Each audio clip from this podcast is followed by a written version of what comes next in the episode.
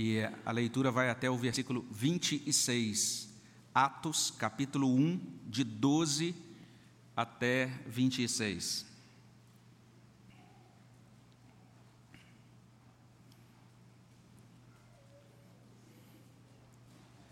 O texto também está sendo projetado, a gente vai, a partir dessa projeção, a gente pode também fazer a leitura conjunta.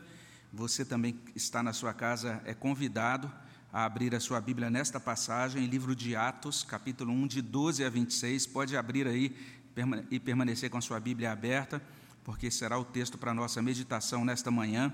E nós que estamos aqui vamos ler conjuntamente. Eu convido você a ler junto comigo, vamos ler a palavra de Deus. Atos 1, de 12 a 26. Leiamos. Então voltaram para Jerusalém, do monte chamado Olival, que dista daquela cidade tanto como a jornada de um sábado. Quando ali entraram, subiram para o cenáculo onde se reuniam Pedro, João, Tiago, André, Filipe, Tomé, Bartolomeu, Mateus, Tiago, filho de Alfeu, Simão o Zelote, e Judas, filho de Tiago. Todos estes perseveravam unânimes em oração com as mulheres, com Maria, mãe de Jesus, e com os irmãos dele. Naqueles dias, levantou-se Pedro no meio dos irmãos. Ora, compunha-se a assembleia de umas cento e vinte pessoas e disse: Irmãos, convinha que se cumprisse a escritura que o Espírito Santo proferiu anteriormente por boca de Davi acerca de Judas, que foi o guia daqueles que prenderam Jesus, porque ele era contado entre nós e teve parte neste ministério. Ora, este homem adquiriu um campo com o preço da iniquidade, e precipitando-se, rompeu-se pelo meio, e todas as suas entranhas se derramaram.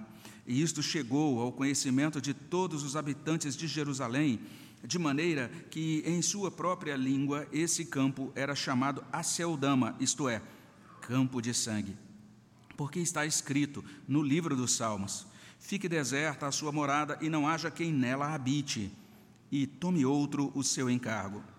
É necessário, pois, que dos homens que nos acompanharam todo o tempo que o Senhor Jesus andou entre nós, começando no batismo de João, até o dia em que dentre nós foi levado às alturas, um destes se torne testemunha conosco da sua ressurreição.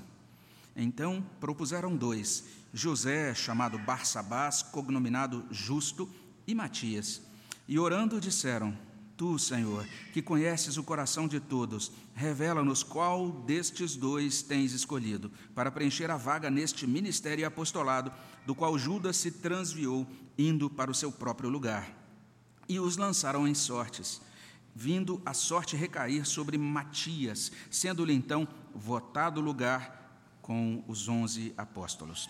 Vamos orar ao nosso Deus? Senhor, muito obrigado pela tua palavra, somos muito gratos pela bênção que o Senhor nos concede de estarmos reunidos aqui. Obrigado porque nos abençoou com uma noite de descanso, nos abençoou também com essa possibilidade de levantarmos e sermos movidos pelo Senhor para estarmos na tua casa. Pedimos, ó Deus, que esse instante realmente não seja em vão, que ele, ó Deus, se traduza na edificação, na bênção do Senhor, na fala do teu Espírito, ó Deus, dentro do nosso coração, confirmando a tua palavra, na instrução, ó Deus, que produz edificação e consolo para as nossas vidas. Nós pedimos, ó Deus, que o Senhor repreenda o inimigo, que seja uma manhã, ó Deus, em que a tua palavra produza, ó Deus, um resultado abençoador e que não apenas aqueles que estão aqui presentes nesta hora, mas aqueles que nos acompanham em suas casas, que também possam receber a bênção do Senhor. É o que pedimos no nome de Jesus. Amém, Senhor Deus. Nós começamos há algumas semanas a meditar nesse livro de Atos. Esse é um livro importante porque ele traz para a gente esses primeiros dias da igreja depois da ressurreição de Jesus Cristo. Então, é um livro que, que traz muita informação histórica relevante ele inicia destacando que não apenas Jesus Cristo ressuscitou, mas ele permaneceu com os discípulos cerca de 40 dias depois da ressurreição, ou seja, foram provas incontestáveis, como diz o próprio apóstolo, eh, o próprio Lucas, escritor, melhor dizendo, eh, desse livro, eh, provas incontestáveis da ressurreição do Senhor Durante esse tempo, Jesus se dedicou a ensinar sobre o reino de Deus. Então a gente pode conferir isso em Atos capítulo 1, de 1 até 3. E ao fim daqueles dias, Jesus ordenou que os seus seguidores fossem para Jerusalém, pois ali em Jerusalém eles receberiam uma dádiva, receberiam um presente dos céus, o a dádiva do Espírito Santo. O Espírito Santo seria enviado sobre a igreja, né, vindo da parte do Pai, seria uma bênção é, maravilhosa, a bênção do Espírito dada é, pelo próprio Deus, Atos 1, de 4 a 8. E depois de dar essas informações e instruções, Jesus Cristo subiu ao céu e ele foi exaltado na presença de Deus, e os anjos de Deus asseguraram aos discípulos que assim como Jesus Cristo subiu, ele haveria de descer. É isso que a gente vê nessas, nessa, nesses versículos precedentes aqui, nesse capítulo 1 do livro de Atos. Você pode conferir mais sobre isso, dando uma olhada nas mensagens anteriores sobre esse livro. Mas, dito de outra maneira, a gente começa a perceber, quando a gente lê o livro de Atos, que a Bíblia nos fala de um mundo onde existem coisas visíveis e invisíveis. Esse é o mundo apresentado para nós na leitura do livro de Atos o livro de Atos vai nos mostrar um universo que não é constituído apenas de matéria, não é um universo fechado, pelo contrário, é um universo que, criado por Deus, é aberto a Deus. Quer dizer, o próprio Deus faz intervenções dentro desse universo. O livro de Atos já começa apresentando isso para a gente e Deus fez uma intervenção no universo enviando Jesus Cristo, e de acordo com Atos, Deus faria outra intervenção maravilhosa enviando o Espírito Santo. Então é isso, de acordo com Atos, existem anjos, existe Deus, esse Deus é triuno, Pai, Filho e Espírito Santo. A Trindade bendita age na história. Então, essa é a chamada cosmogonia, ou seja, o modo como o livro de Atos se refere à constituição, à ordem, à estrutura do universo. É por isso que quem vem, por exemplo, de uma estrutura é, onde Deus não é considerado, acha meio esquisito, acha até como se fosse uma espécie de fábula, mas não é isso, é simplesmente o registro cuidadoso, histórico de Lucas sobre o mundo de Deus e o Deus que governa esse mundo, fazendo intervenções maravilhosas, trazendo a sua salvação ao coração das pessoas. E quando nós olhamos especialmente para esse texto que nós lemos hoje, do verso 12 até o verso 26 desse capítulo 1, a gente pode sublinhar três coisas. A primeira delas, a beleza da fé, nos versos 12 até 14. A segunda coisa é a tragédia da descrença, nos versos 15 a 20. Em terceiro lugar, Lucas dá uma atenção a esse cuidado pastoral de Deus para com a sua igreja, nos versos 21 até 26. Então vamos tentar olhar para mais de perto para isso, vamos tentar entender isso melhor. A gente pode olhar juntos aqui para os versos 12 a 14 e notar, primeiramente, essa beleza da fé. E veja que a palavra fé não aparece no texto, né? a partir do verso 12 a 14, a gente não vai encontrar a palavra fé aí, aí escrita, mas a fé transparece nesses versículos de duas formas. É, a gente pode destacar duas coisas que se, é, que ficam muito à nossa vista aqui. É, o verso 12, por exemplo, vai falar sobre isso, vai introduzir essa primeira forma, porque diz assim: Então voltaram para Jerusalém do monte chamado Olival, que dista daquela cidade tanto como a jornada de um sábado. O verso 12 está falando de fé que se traduz em obediência. Porque para a gente entender bem o verso 12, a gente teria que verificar o que precede. E lá atrás o que, que a gente tem? O próprio Senhor dando essa instrução: vocês devem ir para Jerusalém, e vocês devem em Jerusalém esperar a promessa do Pai. Pode conferir isso em Atos 1,4. Comendo com eles, determinou-lhes que não se ausentassem de Jerusalém, mas que esperassem a promessa do Pai, a qual disse ele: De mim ouvistes. Significa que os discípulos acreditaram naquela palavra de Jesus. E a fé que eles tiveram em Cristo os conduziu a obedecer àquela palavra.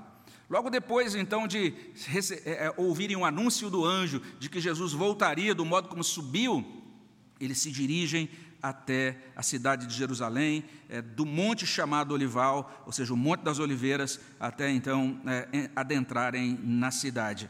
É, alguns vão sugerir então que a, a, distância que eles percorreram foi cerca de um quilômetro ou 1.100 metros. Existe uma certa discussão sobre a medida exata da jornada de um sábado, né?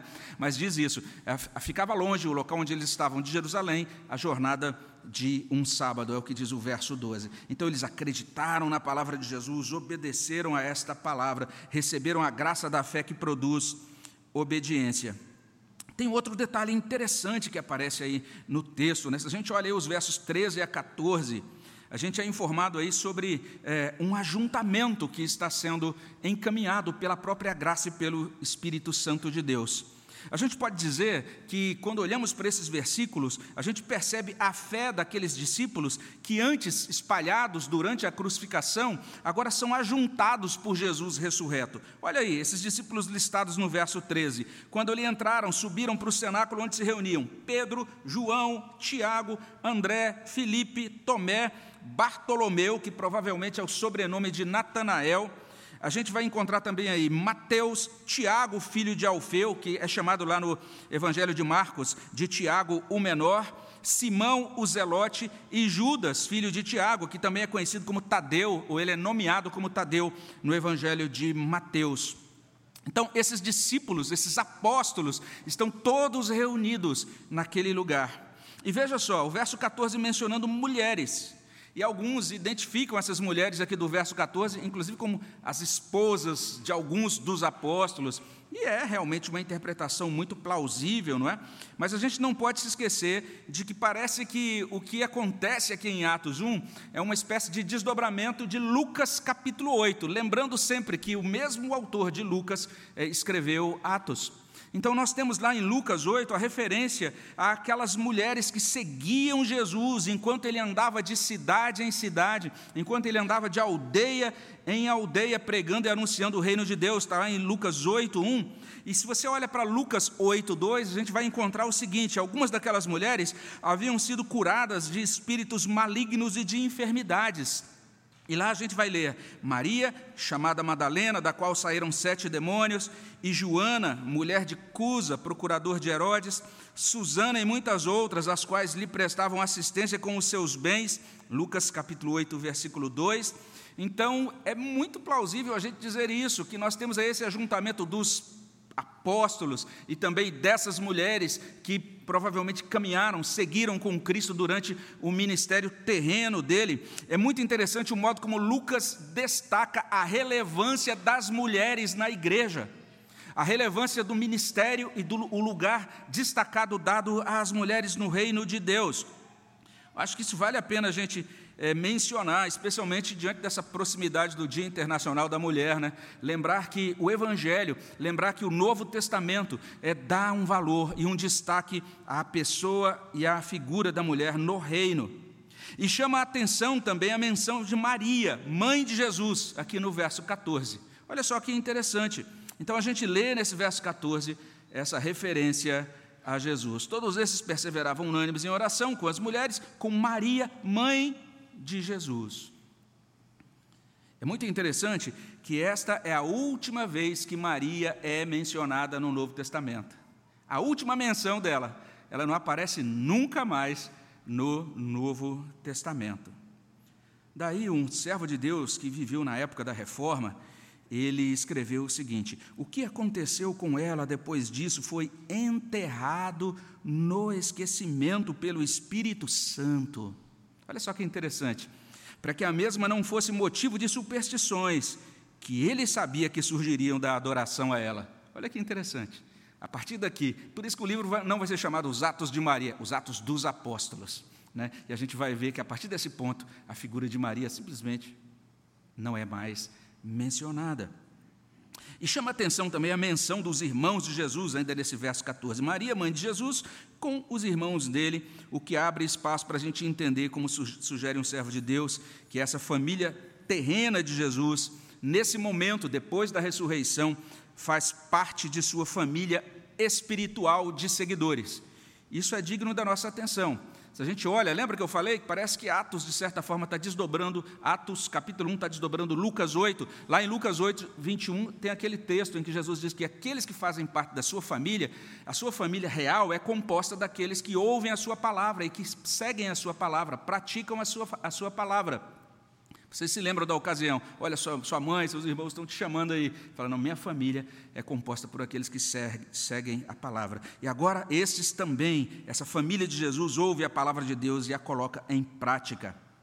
E o verso 14 diz que todos esses perseveravam unânimes, ou seja, trata-se da comunidade dos crentes no Jesus ressurreto. Eles estão juntos, uma comunidade está sendo formada. Veja só, o livro de Atos está mostrando isso o resultado da ressurreição não é um indivíduo crente, é a formação de uma comunidade, de uma coletividade de crentes. Isso faz toda a diferença na nossa compreensão do livro de Atos. E daí essa expressão que se repete algumas vezes no livro, no livro perseveravam unânimes. Você vai encontrar isso algumas vezes no livro de Atos, pelo menos aqui na nossa tradução na revista e atualizada. Ou seja, nós olhamos para esse texto e encontramos um povo que se reúne, que está ajuntado na prática da oração. Então, se o verso 12, de certa forma, lança luz sobre a obediência produzida pela fé, o verso 14 está informando sobre a dependência de Deus que resulta dessa fé. Esse povo dependeu de Deus naquele momento, entendeu? O Senhor nos enviou para cá para Jerusalém. E em seguida, esse povo disse: Nós precisamos buscar a presença desse Deus em oração.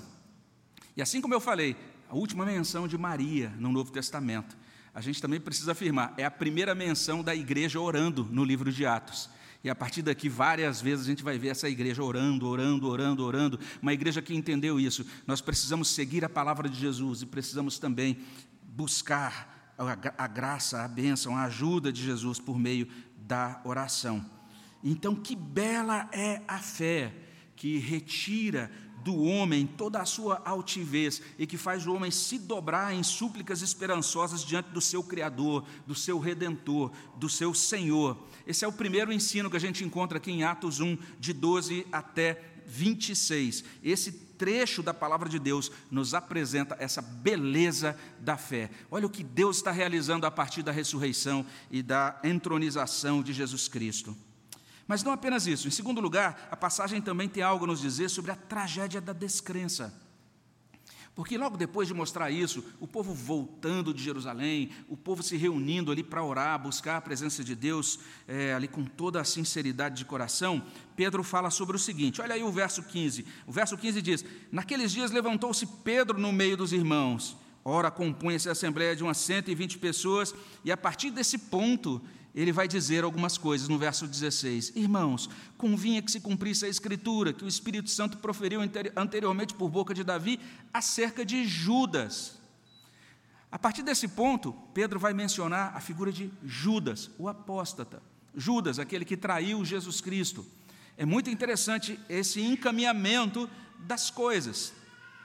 Essa expressão, naqueles dias, significa esse intervalo bem curtinho de tempo foi um período, isso aconteceu naqueles dez dias, desde a subida de Jesus aos céus e o Pentecoste, que aconteceu, a ressurreição, Jesus ficou com os, os discípulos 40 dias, o Pentecostes acontecia 50 dias depois da Páscoa, então, naquele intervalo pequenininho, de 10 dias, é, foi naquele tempo, naquele, naquele recorte de tempo que essa, que essa reunião aqui aconteceu. E a gente percebe esse cuidado é, de Lucas com estatística, com organização. Lucas era um estudioso cuidadoso, não é? e daí ele dizer: compunha-se a assembleia de umas 120 pessoas. Ele gosta de registrar esses números, você vai ver lá no finalzinho do capítulo 2, no verso 41. Foram batizados naquele dia quase 3 mil pessoas. Mais adiante a gente vai vendo ele destacando isso lá em capítulo 4, versículo 4, subindo o número de homens a 4, 5 mil. Ele gosta de fazer esses registros organizacionais assim e também estatísticos da igreja, não é? E é bem interessante que nós temos então essa multidão, é, como diz a revista corrigida, ou temos esse grupo, como diz a NVI, cerca de 120 pessoas reunidas. A partir daquele momento, Pedro então diz três coisas sobre Judas. O que ele diz? Ele começa dizendo isso. Ele diz: tudo isso que aconteceu com Judas estava previsto no livro de Salmos. É a primeira coisa que ele diz. Ele diz no verso 16: Convinha que se cumprisse a escritura que o Espírito proferiu anteriormente, por boca de Davi, acerca de Judas, que foi o guia daqueles que prenderam Jesus. E se você olha o verso 20, lá você vai encontrar assim: Porque está escrito no livro de Salmos. E aí ele cita: Fique deserta a sua morada. Ele cita o Salmo 69, 25. E depois ele continua dizendo: tome outro o seu encargo. Salmo 109, verso 8. Esses dois salmos foram escritos por Davi. Os dois salmos falam sobre a dor no coração de quem é traído, a dor produzida pela traição. Olha só que interessante. Davi passou por algumas experiências, escreveu esses salmos mil anos antes de Jesus Cristo vir. E ali ele falou do que significava ser traído. Agora, Pedro, cheio do Espírito Santo, ele vai dizer isso para aqueles irmãos: Irmãos, está se cumprindo, ou se cumpriu essa palavra, cumpriu-se o livro de Salmos. Judas traiu o Senhor Jesus, mas a gente não deve entender isso como surpreendente, é o que diz Pedro nessa, nessa ocasião.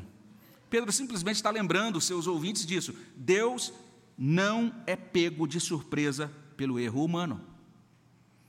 Deus governa a história. A traição de Judas foi prevista por Davi mil anos antes da vinda de Jesus Cristo. E daí Pedro diz uma segunda coisa impressionante acerca de Judas. Ele diz assim: Judas Iscariotes foi privilegiado, agraciado duplamente com a comunhão dos crentes e com o ministério apostólico. Olha aí o verso 17. Porque ele era contado entre nós e teve parte nesse ministério. Contado entre nós, ou seja, participou da nossa comunhão. Ele comeu junto conosco. Ele comeu o pão que era partido pelo próprio Jesus Cristo. Ele participou dos momentos em que a gente estava ali, quem sabe depois de um dia é, cansativo, né? Batendo papo sobre o que aconteceu naquele dia. Ele participou de, da comunhão, ele esteve entre nós. Olha só que privilégio que, Lucas, que, que Judas Iscariotes teve. Ele podia, de repente, chamar Jesus para, para um canto e falar: Jesus, me explica melhor aquilo que o senhor falou hoje à tarde ou hoje de manhã. Né? Olha que privilégio ele teve, ele, esteve, ele foi contado entre nós, e depois disso, teve parte nesse ministério. Ou seja, ele recebeu incumbência apostólica, foi contado entre os apóstolos. Que coisa impressionante. Se a gente lê, retornando para Lucas, Lucas 6, de 12 a 16, o próprio Jesus escolheu Judas Iscariotes depois de passar uma noite orando. Olha que coisa impressionante.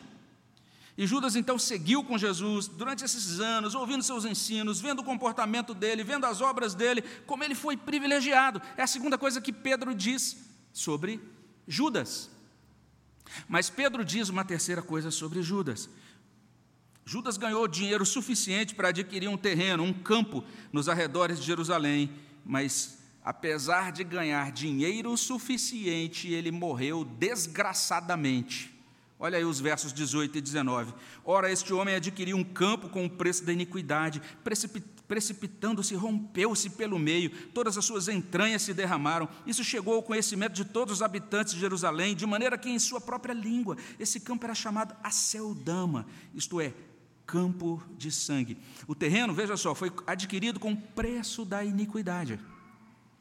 Porque, como a gente lê, especialmente no Evangelho de Mateus, o pagamento daquele terreno foi feito com aquelas moedas que Judas recebeu pela traição a Jesus Cristo. E aqui a gente vê a tragédia, esse é o elemento trágico. É muito trágico. Conhecer Jesus, ser chamado por Jesus, ser agraciado com o ministério apostólico. E de repente, em determinado momento, dentro do coração dele surge ali uma indignação. Algumas coisas que Jesus faz não eram exatamente o que ele queria que fosse feito. Surge um tipo de ressentimento e surge também uma cobiça. E isso vai dando espaço para uma incredulidade, e daí para uma conspiração, e daí para uma negação, e daí para uma traição e daí para uma morte violenta, terrível, sem arrependimento, deixando como legado nada mais do que a Celdama, um campo de sangue. Que trágico! Em uma obra do século XVII, intitulada 750 Provérbios Alemães, um servo de Deus chamado Johann Agrícola, nome engraçado para nossa região aqui, né? Ele compara Judas Iscariotes com Caim. E ele observa o seguinte: Judas e Caim desmoronaram e permitiram que os seus pecados os destruíssem, dando a seus erros uma dimensão maior que a bondade de Deus. Que triste quando a gente dá aos nossos erros uma dimensão maior do que a bondade de Deus. Foi o que aconteceu com Judas, que trágico. Esse é o segundo ensino. Atos capítulo 1, de 12 a 26, está apresentando para a gente essa tragédia da descrença. Primeiro, a beleza da fé. Olha que joia, que bonito. Eles ouviram Jesus, foram para Jerusalém e ficaram ali aguardando em oração. Mas olha que trágico. Olha essa figura, um ser humano como nós, que estava lá no meio e foi se afastando, se afastando, até não ter volta mais. Mas, por fim, em terceiro lugar, olha só o que o texto traz para a gente. Ele mostra também esse cuidado pastoral de Deus para com a sua igreja. Porque logo depois dessas afirmações sobre a apostasia de Judas, o texto demonstra que aquela lacuna deixada por Judas tinha que ser preenchida. O verso 21 começa dizendo isso. Olha só que interessante. A gente fica perguntando por quê, né? Que tinha que ser assim. Mas a gente encontra: é necessário, pois, que dos homens que nos acompanharam, e daí segue. Mas o texto começa com: é necessário. A gente podia traduzir literalmente assim, olhando o texto a partir do texto original. É obrigatório que seja assim. Temos que eleger uma pessoa. A gente fala, por quê? Não podia ser 11, ficar 11 apóstolos? Por que tinha que ser doze? Porque era obrigatório que eles elegessem uma décima segunda pessoa, um décimo segundo é, apóstolo. A necessidade aqui é muito simples. O apostolado da igreja primitiva tem que ser composto por doze pessoas. Não podem ser dez. E nem podem ser treze. Apenas e nada menos que doze. Isso é assim por quê? Porque a igreja é a comunidade de fé de Abraão. Olha só que interessante, lembra que a gente leu no início do culto? Gênesis 12, de 1 até 3.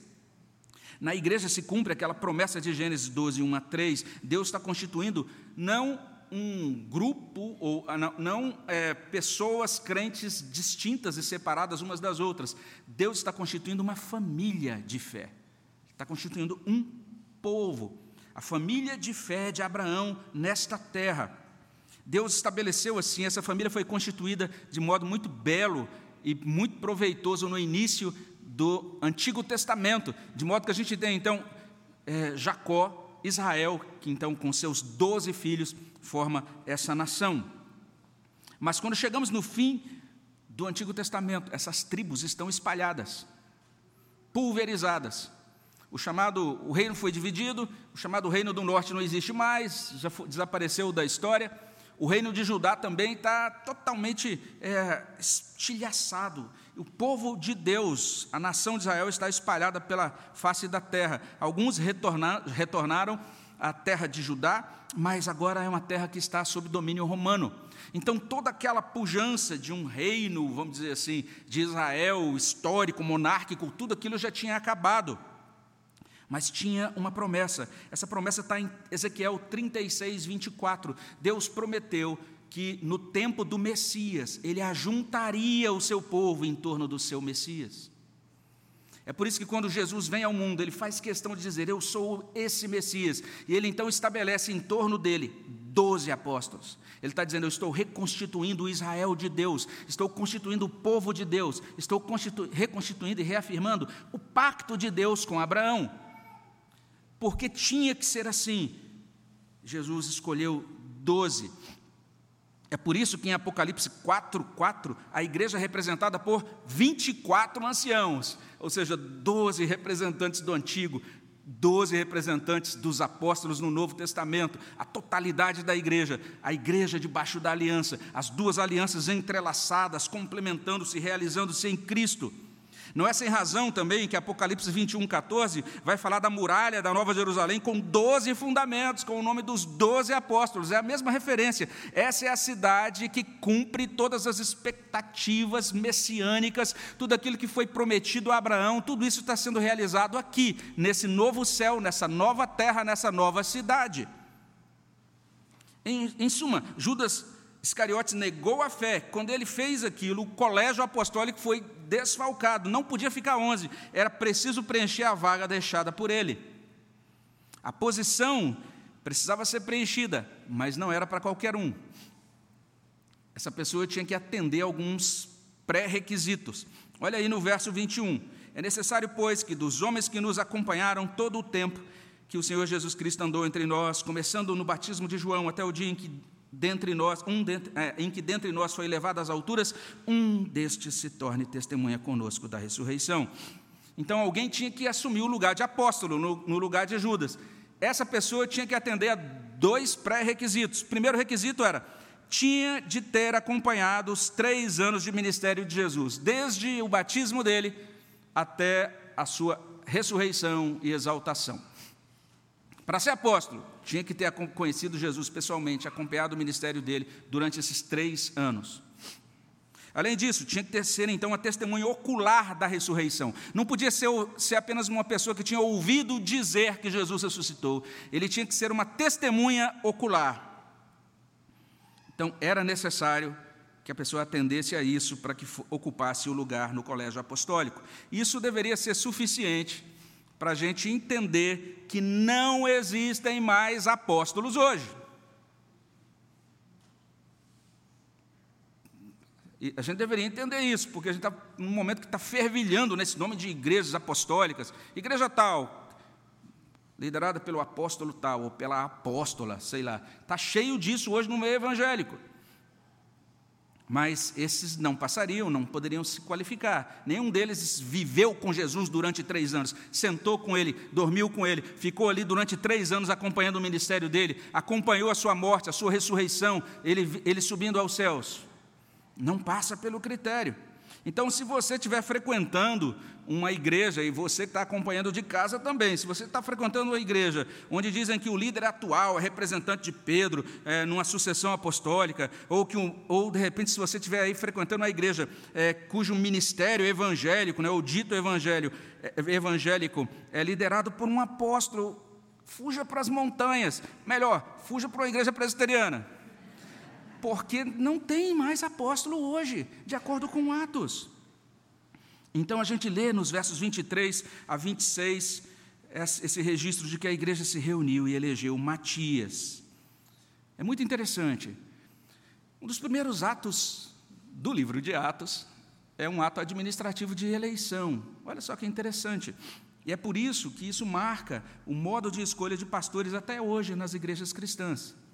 As igrejas elegem os seus pastores efetivos, são eleitos pelo povo de Deus. Então, há essa proposta de candidatos, verso 23, propuseram dois, José, chamado Bassabás, cognominado Justo, e Matias.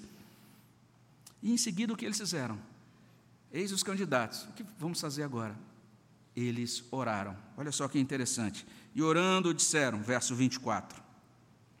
Essa, isso sinaliza a confiança deles em Deus, isso sinaliza a dependência deles de Deus. Eles entendiam, Deus, nós precisamos que o Senhor nos conduza, que esses líderes, ou esse líder que será escolhido, corresponda à tua vontade. Daí eles dizerem assim na oração, olha só, verso 24 e 25. Tu, Senhor, que conheces o coração de todos, revela-nos qual desses dois tens escolhido para preencher a vaga nesse ministério e apostolado, do qual Judas se transviou, indo para o seu próprio lugar. E o texto no verso 26 vai dizer isso. Eles escolheram Matias por meio de um recurso que a gente quer, o texto denomina aí de lançar sortes, né?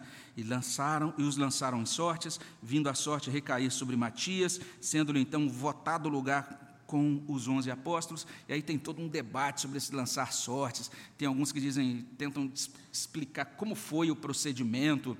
outros é, entram com argumentação, dizendo: olha, houve um erro aqui, porque eles lançaram sortes, a eleição de Matias não valeu, por isso que Paulo foi escolhido, porque tinha que, Paulo era que era o escolhido. E tem um monte de coisas assim nessa direção, que não vale a pena, na minha opinião, a gente entrar nessas argumentações, mas se você gosta desses detalhamentos, depois você entra lá no, na, na, versão em PDF do sermão, a gente tem lá uma série de, de informações sobre os debates referentes a essa questão do lançar sortes, aqui no verso 26. Por ora basta que a gente saiba disso. Parece que esse é o propósito de, do propósito de Lucas. Ele está dizendo: aconteceu uma recomposição simbólica do pacto. O número de apóstolos voltou a ser doze. O Senhor providenciou pastoreio para a sua igreja, um momento que a igreja estava é, precisando dessa condução. E esse é o terceiro ensino. Atos 1, de 12 a 26, nos apresenta esse cuidado pastoral de Deus para com a sua igreja. E a partir daqui a gente pode concluir, primeiramente relembrando isso. O que, que a gente aprende aqui em Atos 1, de 12 a 26? A gente aprende que a fé em Jesus produz beleza. A gente aprende que a falta de fé em Jesus conduz à tragédia. E a gente aprende que Deus cuida do seu povo com amor. Esse é o registro histórico do início da igreja cristã, do início da igreja em Jerusalém, nesse curto intervalo de tempo entre a ressurreição e a subida de Jesus ao céu e a vinda do Espírito Santo no dia de Pentecostes. A gente pode dizer, com base nesse texto, que fé em Jesus Cristo não é algo complicado.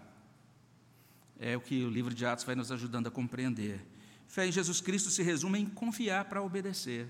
Fé em Jesus Cristo se resume em confiar para depender. Eles foram para Jerusalém e começaram a orar. Jesus falou: vão para Jerusalém. Eles foram e começaram a orar. Olha que coisa interessante. Simples demais. Então vamos fazer isso nessa manhã? Vamos pedir a Deus que nos conceda graça para obedecer e depender. É simples, mas na hora de praticar é complicado na prática. A gente é dado a se afastar de Deus, argumentar contra Deus, tocar a nossa vida confiada na nossa própria capacidade, nosso, nossos recursos, nossa força. E no final, isso só nos conduz ao esgotamento. Não é sem razão que Jesus nos convida: vinde a mim. Está lá em Mateus 11, 28 a 30. Vinde a mim, todos os que estáis cansados e sobrecarregados, e eu vos aliviarei. Tomai sobre vós o meu jugo, aprendei de mim, porque eu sou manso, humilde de coração. Achareis descanso para vossa alma, porque o meu jugo é suave, o meu fardo é leve. Olha só o convite à fé em Atos 1, de 12 a 26. Outra coisa que a gente vai aprendendo nesse texto é que não acreditar em Jesus, por outro lado, parece fácil no início, mas conduz à tragédia. Judas se afastou de Jesus, nada mais é, ele deixou nesse mundo senão um legado chamado terra do sangue, campo de sangue. Ele nada mais deixou do que um legado de morte. Que triste. Que trágico. Ele teve oportunidade para confiar, para seguir com Jesus, para ser útil no reino de Jesus como apóstolo dele, mas ele foi iludido pelo brilho das, daquelas 30 moedas. Ele obteve lucro aqui, mas ele perdeu a sua alma. Então, que Deus nos ajude nessa manhã, que Deus tire do nosso coração toda incredulidade. E por fim, que nessa manhã a gente possa louvar a Deus pelo cuidado que ele tem para com o seu povo. Ele é fiel ao pacto. Ele estabeleceu uma promessa lá atrás. Essa promessa foi feita com Abraão, em Gênesis 12. Todo o restante da Bíblia, de certa forma, é um desdobramento dessa promessa. Ele prometeu constituir um povo desde aquele tempo. E ele está juntando um povo ao longo da história. Está, inclusive, concedendo a esse povo direção, por meio de uma liderança da palavra, para cuidado, para nutrição desse povo e confirmando para com esse povo a sua bondade e o seu amor. Que Ele possa confirmar essa bondade e amor dele no nosso coração nessa manhã. Amém? Vamos orar? Senhor, obrigado pela tua bondade, obrigado pelo modo como o Senhor conduziu a tua igreja naqueles inícios. E nós, ó Deus, agradecemos porque o Senhor também continua conduzindo e cuidando da tua igreja hoje. Nós pedimos a tua bênção sobre nós. E que aquilo que vem do Senhor nessa palavra, ó Deus, possa encontrar lugar no nosso coração e produzir um bom fruto para a glória do Senhor, para a bênção do Senhor sobre nossas vidas, no nome de Jesus. Amém, Senhor Deus.